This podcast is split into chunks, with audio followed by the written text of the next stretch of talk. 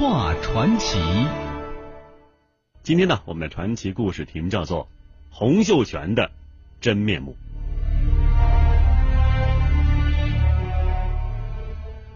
关于定都南京啊，本来就是一个错误的决策。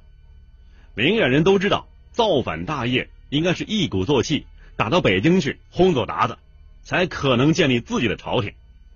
但是洪秀全呢，急于要做皇上啊，早享福，连半壁江山还没有打下来，南京城呢还在清军的江南大营控制之下，他不顾大家反对，坚持要先建都。建都以后啊，又不肯把主力用来攻打北京。只派三万人北征，实际上这是深入腹地，孤军作战，处境是相当困难，根本就没有取胜的希望。你再来说了，作为京城，首先应该有老百姓嘛。当时南京原有八十万人口，太平军一进城，逃的逃，杀的杀，轰的轰，到后来南京城被湘军攻破的时候，只剩下老百姓三万多了。太平军从得民心占领南京到失民心，民众大批逃亡，前后啊不过几个月功夫。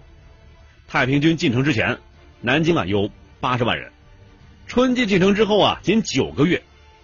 到当年年底，天朝是顶天侯衙核查人口的时候，就只剩下十五万人了。其中老弱男子四万人，妇女十一万人。洪秀全自称小天堂的这个天津啊。简直就是人间地狱了。当时朝野上下反应最强烈、影响政局稳定最迫切的就是妇女问题。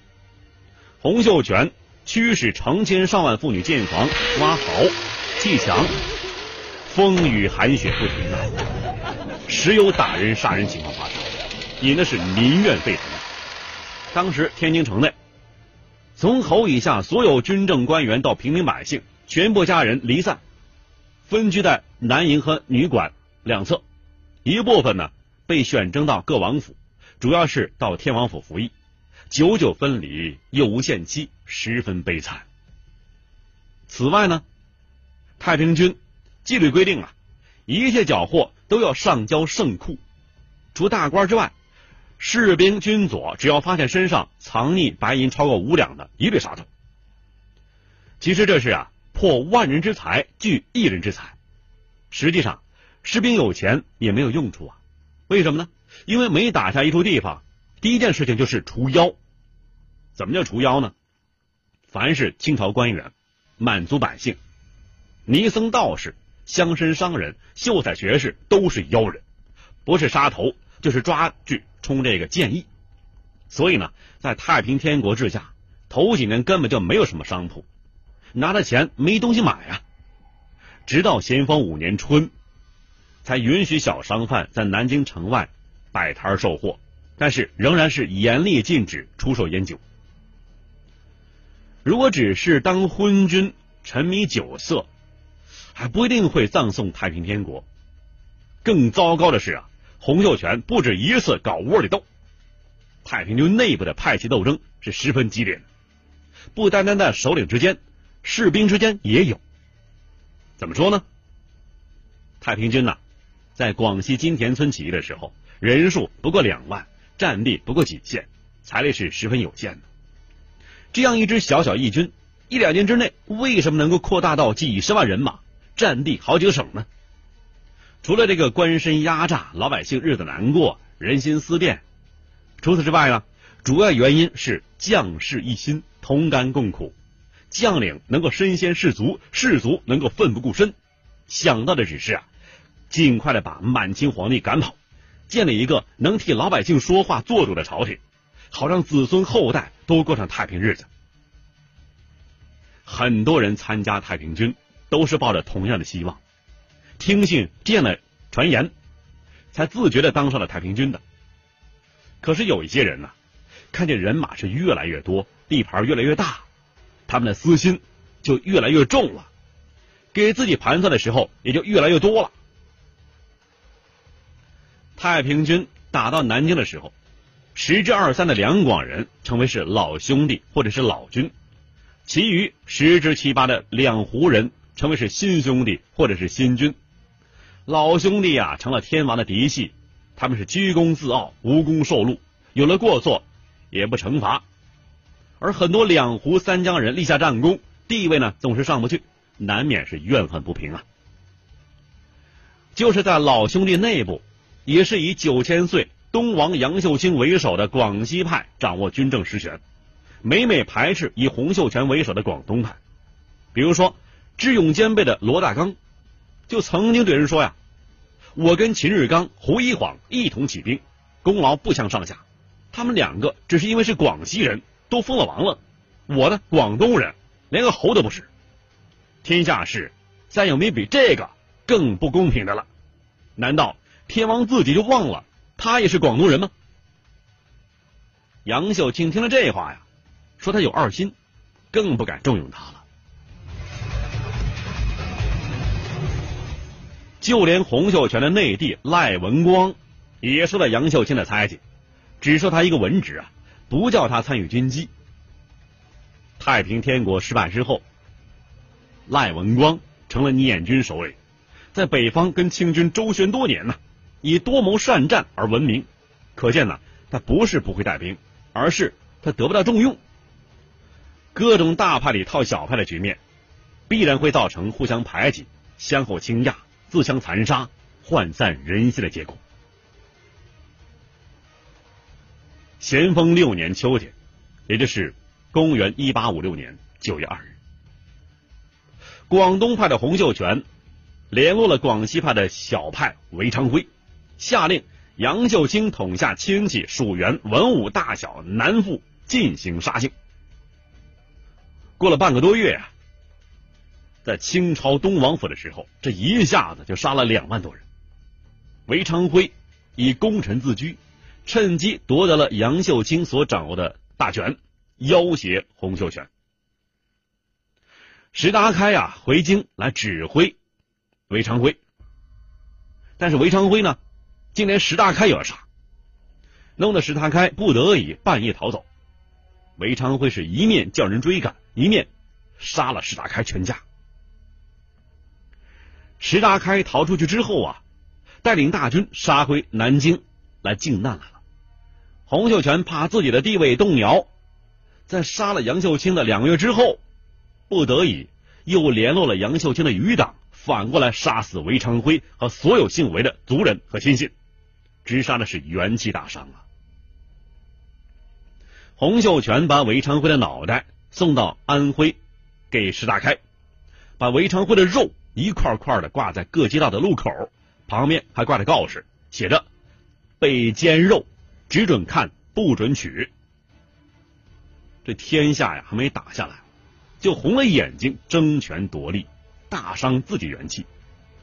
太平军从金田村起义以来，六年之中啊，一共阵亡将士只有五千人。六年的五千人，但是单是天津内讧就杀死三万多人，是六年中阵亡将士的六倍啊。后来将领之中有不少人投降了清朝，成了湘军、淮军里面的残杀太平军的悍将。除了这些人呢，骨头不硬、没有气节之外，由于派系门户之见，怕遭杀身之祸，也是促使他们投敌的重要原因之一。他们中间呢，有的人为了报私仇，杀起太平军来，竟然比清兵还要凶残。太平天国失败以后，据清廷调查，全国死于战乱的人，竟然有一亿两千万人，占全国人口的四分之一。这是中国历史上从来没有过的一场浩劫。何况啊，这场战争发生在人口最密集、经济最富庶的广西、江西、湖南和长江两岸，人民损失的惨重，直至十几年之后都没有缓过来。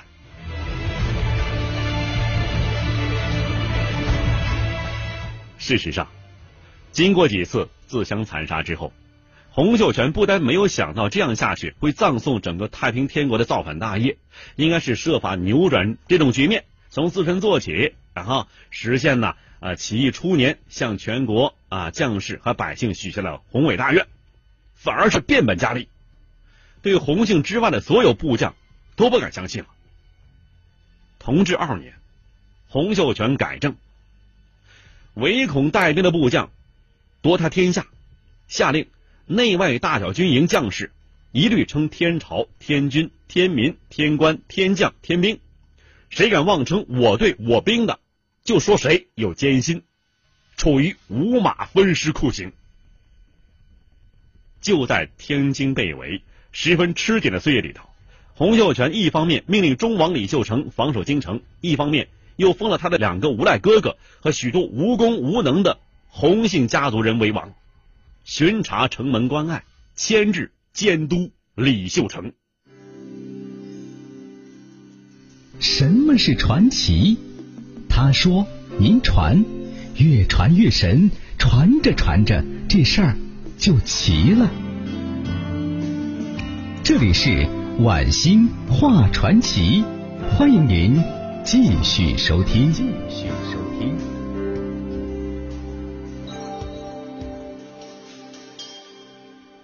好了，朋友们，欢迎继续收听晚星话传奇。洪秀全。在率领穷哥们儿举义旗的时候啊，倒是想过下人的悲惨和痛苦遭遇。可是，一旦他身登大宝，成了人上人，就只想自己了。千千万万还在陷阱里挣扎的穷苦人，他忘了；他自己答应过的承诺，他忘了。洪秀全建立拜上帝会，实际上呢，是把这个假洋教之名加上中国最落后、最愚昧。最野蛮的东西相融合在一起，这是一个不忠不息、不洋不土的邪教。宣扬的不是自由、平等、博爱，而是极端专制和腐败。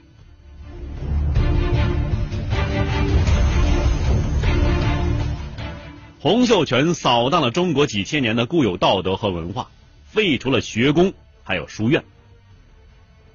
他不去兴办学堂，培养自己的世子，去搞什么新科举。娶什么女状元，无非是显示他皇权的威风。要知啊，他所做的事情是让那些知识分子借此表示归顺他，这是他真正目的。当时有正觉和尚到天津目睹洪秀全高层的所作所为，深感十几年浴血奋战不值得。这样做法呀，洪秀全岂不是比满清皇帝更坏啊？老百姓的日子。岂不是比满清统治之下更苦吗？这样做法已经不是换汤不换药的问题了，而是前门赶走了狼，后门来了虎，日子一天不如一天了。于是他决定啊，临走之前诚恳劝谏。这位老和尚啊，用了整整一夜的功夫，写了一篇长达万言的说帖。第二天一早，亲自送往天王府，这才离开天津。可不料啊！他是因禁言而获罪，成为洪秀全化为右派必予杀之的人之一，命令把正觉和尚就地处决。幸亏有人通报啊，他才脱险。大陆史学界的主流一直坚持研究中国近代史必须以三大革命为纲，哪三大革命啊？太平天国、义和团和辛亥革命。这个辛亥革命啊，推翻了满清王朝。尽管民主、自由、平等的成就呢很少，但是他结束了几千年的封建皇帝政治制度，建立共和制度，多数人呢都是持肯定态度的。但是义和团呢主张排外，不但见了外国人一律要杀，和外国人有关联的人也杀了，就是读过洋书的人也要杀，连外国人发明的火车也要拆，这太愚蠢了，不值一驳呀！现在呢？说他们革命的人已经是越来越少了，争论比较多的是太平天国。台湾的陈志平先生呢，在他的巨著《中华通史》中，对太平天国与洪秀全提出了义正辞严的批评。他说：“天国的法令森严，刑律残酷，凡犯天条者，一律处死刑。天条以外之罪。”也非杖即死，死刑中又有点天灯、五马分尸、割肉、抽肠等非刑。行刑之前，往往先鸣锣具证，讲说道理，宣布罪状，然后是当众行刑，令观者触目惊心，自然是俯首听命，而造成一种恐怖气氛。这种恐怖统治，完全违背了当初革命救世的人道宗旨，自然要归于失败。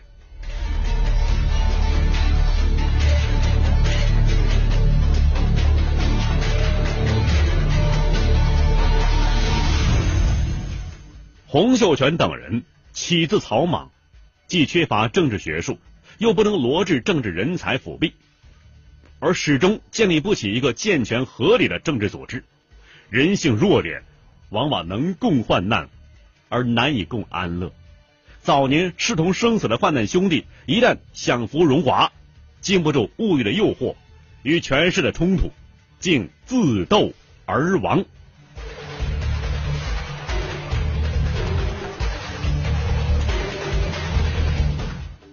探讨太平天国的历史真相，特别有利的是啊，近年来陆续发现了一些珍贵史料，有的来自国外，有的来自民间，有些史料是揭开太平天国历史真相的铁证。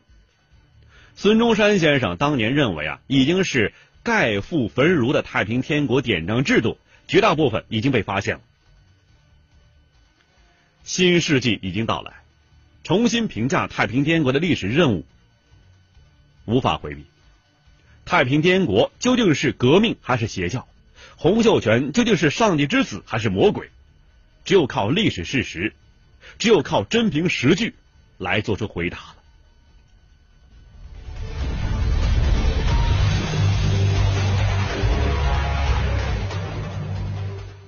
洪秀全荒淫无道，但是太平军中却不乏英雄豪杰之辈。那么最后时间呢，咱们介绍两位。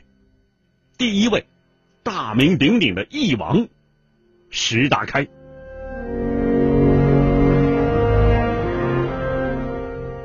从一八五一年一月到一八五三年三月，石达开随太平军转战数省，战功卓著。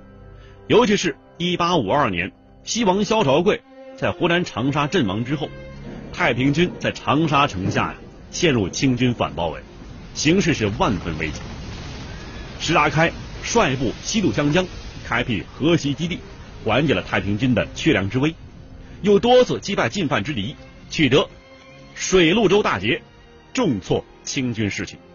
其后呢，为全军先导，经河西安全撤军，跳出反包围圈，夺岳阳，占武汉，自武昌东下金陵，二十八天挺进一千八百里。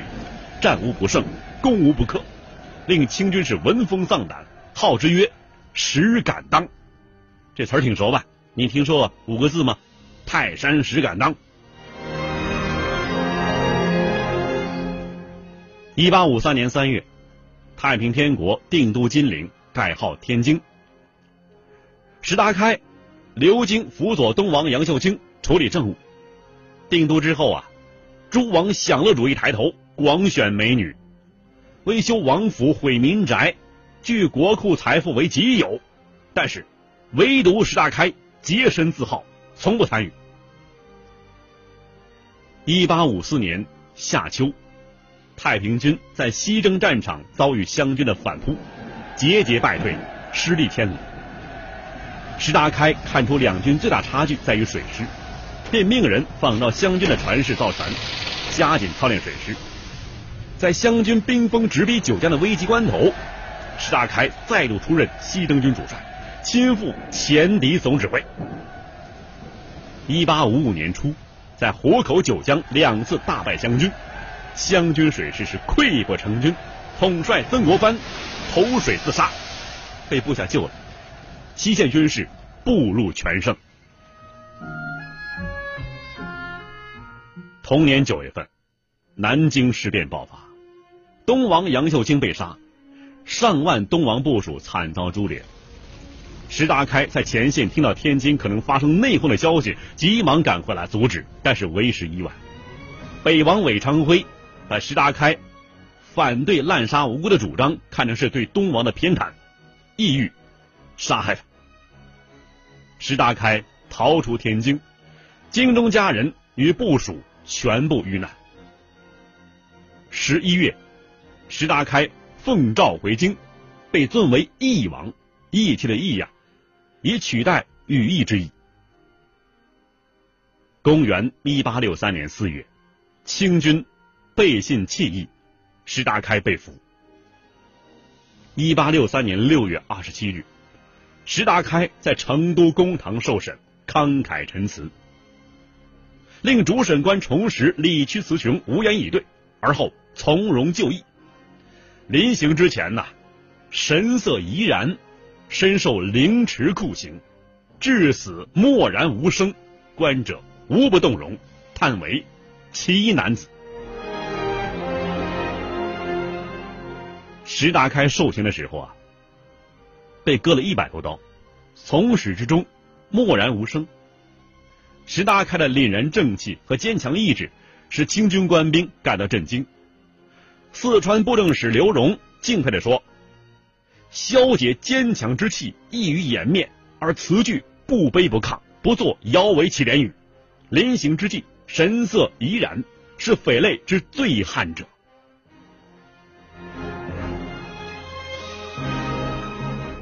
石达开十六岁出山，十九岁统帅千军万马，二十岁封王，英勇就义，年仅三十二岁。他生前用兵神出鬼没，死后令敌人提心吊胆，甚至他身后数十年，不但有人打着他的旗号从事反清活动。辛亥革命党人呐，曾经是通过诗歌、小说、绘画等等各种媒介宣传他的事迹，以激励民气、号召志士、鼓吹革命。有关他的民间传说，更遍布了他生前转战过的大江南北，表现出他当年是深得各地民众的爱戴啊。上下五千年，纵横八万里，在浩如烟海的故事里。我只说您感兴趣的事儿。晚星画传奇，最后说一说忠王李秀成。一八五一年九月，参加太平军，作战时机智勇敢。他从一名普通士兵，很快晋升为青年将领。一八五三年，太平天国定都天津之后，杨秀清亲自提拔他为右四军帅，不久又升为后四监军。同年十月份，李秀成随石达开赴安庆抚民。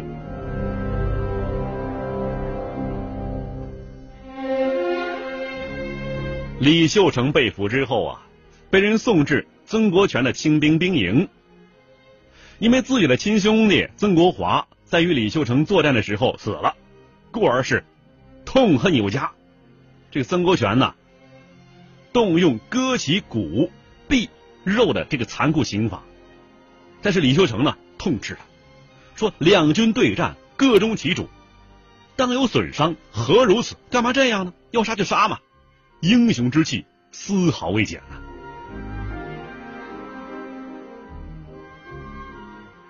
李秀成啊，是太平天国后期著名的政治核心人物之一，他和洪仁轩、陈玉成维持太平天国残局长达七八年之久。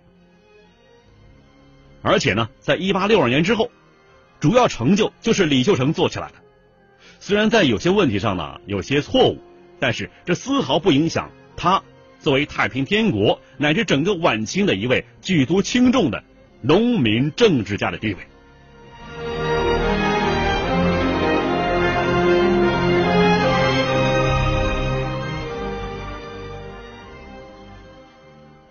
听众朋友，四川新闻频率。